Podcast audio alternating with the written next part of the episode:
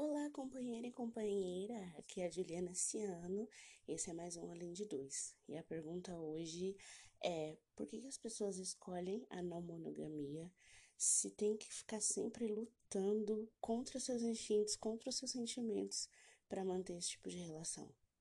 Essa é uma pergunta sensível que pode envolver diversos fatores, que pode envolver questões pessoais, mas que também deve ser conversada e deve ser discutida justamente por isso, para a gente conseguir entender o porquê as pessoas fazem esse tipo de escolha. O que eu vou dizer durante esse episódio é uma maneira simplista de entender coisas muito complexas. Portanto, tudo pode ser aprofundado. Todas as questões que eu vou colocar, possivelmente mais para frente eu vou tentar fazer outros episódios falando especificamente sobre outras coisas que vão colaborar com essa discussão. Ah, Juliana, quando você diz sobre a não monogamia, você sempre fala que você precisa ficar pensando em como você se sente, em repensar mil vezes os seus atos, entender por que, que você pensa na coisa, e, e é muito trabalho. E aí, se você sente ciúme, você tem que entender por que você não devia sentir ciúme. Aí você discute com você mesmo. É um trabalho árduo. Para que que eu vou querer um relacionamento desse se você mesma diz que a gente tem que ter relacionamentos leves? Bom, primeiro que você não é apenas o que você sente. Você também é o que você pensa e faz. E o sentir, ele é muito maleável, muito moldável. Quando você está sentindo, alguma coisa, você tem, você tem que ter na sua mente que esse sentir ele é passageiro. A gente não sente a mesma coisa para sempre. A gente também não pensa a mesma coisa para sempre nem faz. Essas coisas estão interligadas, óbvio. Mas o sentir ele é muito mais volátil, entendeu? Ele passa muito mais rápido. Tanto que quando você tá com raiva de alguém, por exemplo, se você fala alguma coisa nesse momento de raiva, pode ser que daqui cinco minutos você se arrependa. Não de ter sentido a raiva, porque sua raiva pode ter sido genuína, pode ter sido. É, ela, aliás, pode não, ela foi real, porque se você sentiu raiva é porque algo aconteceu para te impulsionar esse sentimento. Mas o que você faz no seu momento de raiva pode ser controlado. O que você pensa no seu momento de raiva pode ser controlado. E aí, se você xinga a pessoa ou ofende a pessoa no momento que você está com raiva, e daqui dois minutos você já não sente mais essa raiva, o impulso de, de fazer algo nessa raiva, você eternizou um momento na, na relação de vocês que poderia ter sido evitado. Eu digo momento, esse momento de ofensa, de atrito, não necessariamente a raiva em si, porque depois vocês precisam conversar sobre isso. Nenhum sentimento deve ser levado escondido em uma relação. Mas quando você tá naquele ápice do sentimento, não necessariamente é, você precisa fazer alguma coisa ou reagir a ele instintivamente. Porque se você parar para pensar, refletir, por exemplo, sobre a situação, você vai descobrir que esse sentimento, ele, apesar de ser forte, ele pode ser abrandado com o tempo ou com autocontrole. Então, assim, o que você sente é seu, é um fator extremamente pessoal, mas o que você pensa e o que você faz é o que cria as mudanças no mundo, é o que marca as pessoas, é o que deixa sua marca no ambiente, nas pessoas com que você se relaciona. E isso pode ser controlado. Relacionamentos amorosos, relações amorosas, como você lida com seu dia a dia com o parceiro, com a sua parceira, é uma coisa extremamente pessoal. Mas modelos de relacionamentos é um fator social. Então a gente pensa que é, por envolver questões sociais, é construção. Tudo que é social é uma construção. Se você pensar é, em qualquer tipo de coisa que foi construído e feito pelo homem, é, as relações que existem é, junto com, com a sociedade, elas não são inatas. A gente foi construindo, e a prova disso é que essas é, existem con constantes mudanças nessas coisas. Elas vão mudando ao, ao longo do tempo e a gente vai é, descobrindo novas questões. Por exemplo, é, vamos pensar especificamente sobre os relacionamentos, né? Por que, que nós nos relacionamos? Nos relacionamos? Para que que o ser humano se relaciona? Vamos pensar no fator biológico, para ter filhos. Mas, né, isso não é real hoje em dia. A gente pode se relacionar com pessoas que não querem ter filhos e que decidiram não ter filhos. A gente pode se relacionar com pessoas que, por fatores biológicos, não podem ter filhos.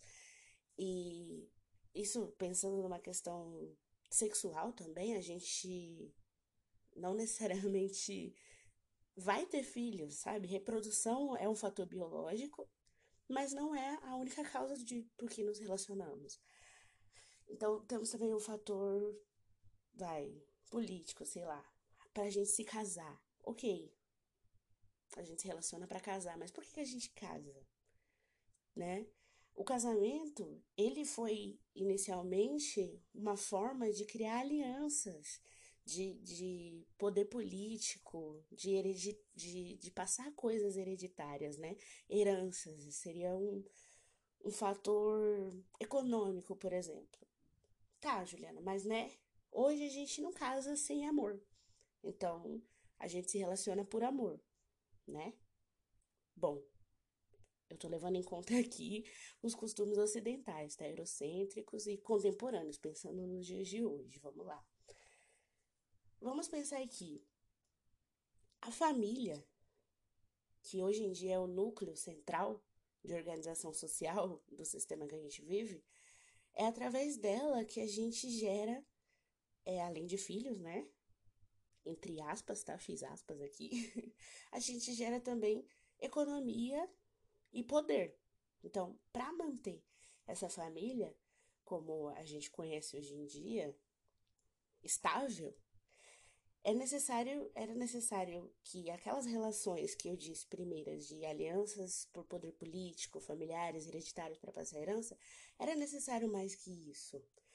Então, por causa disso, a gente criou laços maiores do que laços econômicos laços morais. A ideia moral do casamento, por amor, ela surge historicamente para suprir isso, para suprir essa necessidade, porque agora as relações de alianças, poder políticos e hereditários, elas também se alteraram.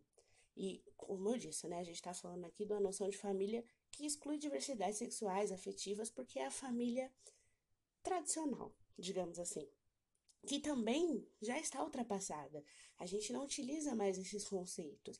As famílias podem ser diversas, podem ser plurais, podem envolver é, pessoas do mesmo sexo, podem envolver é, pessoas que não têm laços consanguíneos. Então, a família se alterou, né? E esse tipo de, de relacionamento que envolve o amor, ele é muito propício e é muito particular do nosso, da nossa era. A gente precisa do amor para a gente se sentir completo, entre aspas, né? Mais umas aspas. A gente criou nesses laços de relacionamentos a situação de aplacar uma solidão, a solidão do homem moderno, né? O homem, a humanidade, é, o ser dentro dessa humanidade, o indivíduo. O indivíduo moderno precisa se relacionar para aplacar certo vazio, e esse vazio ele ocorre por motivos sociais, pela formação da nossa, da nossa sociedade hoje. Então, assim, a gente se relaciona no final das contas disso tudo por questões sociais, nós somos seres sociais. E é por isso que a gente tem que levar em conta todas essas construções que envolvem os nossos sentimentos, os nossos pensamentos, as nossas ações e os modelos de relacionamento.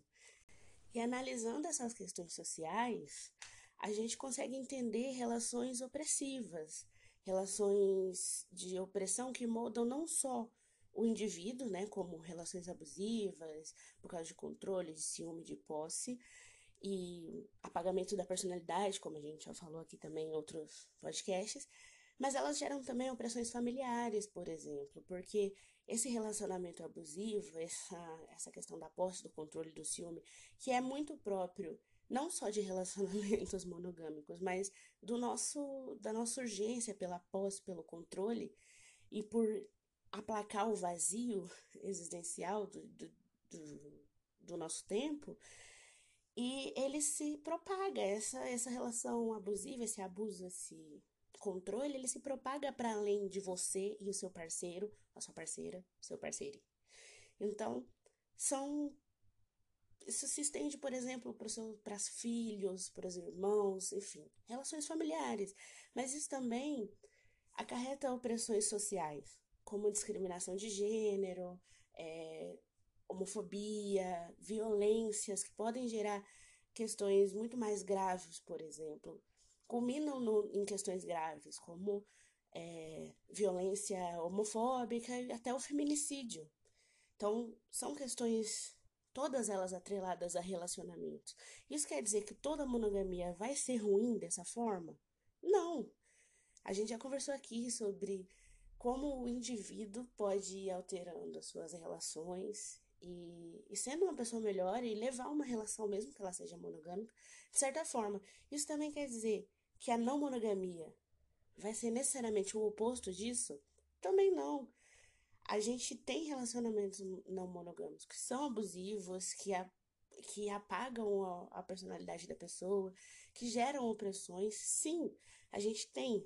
Mas, no geral, quando você escolhe e contra um modelo que é um modelo construído social, você tem que levar em conta não somente a liberdade individual, sua, do seu parceiro, mas você também tem que levar em conta uma alternativa social, uma alternativa de sociedade que visa menos opressões, que visa ter indivíduos saudáveis e críticos e que assim vão refletir numa esfera social melhor. A gente também não vai acreditar que apenas por nós sermos não monogâmicos a gente vai mudar o mundo. Claro que não, porque nós não vamos. A mudança social verdadeira, ela só vai ocorrer quando esse sistema que a gente, que a gente vive, individualista, que prega que os, os prazeres individuais, a, o narcisismo, tanto em, em questões de relacionamento como no resto da, da, das suas coisas, no resto das esferas da sua vida.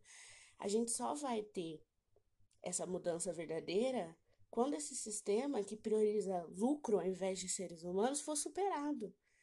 E superado não quer dizer apenas que ele tem que acabar, mas que ele tem que se tornar obsoleto, ultrapassado, que não vai mais fazer mais sentido pra gente, não vai ter motivo pra gente seguir com ele.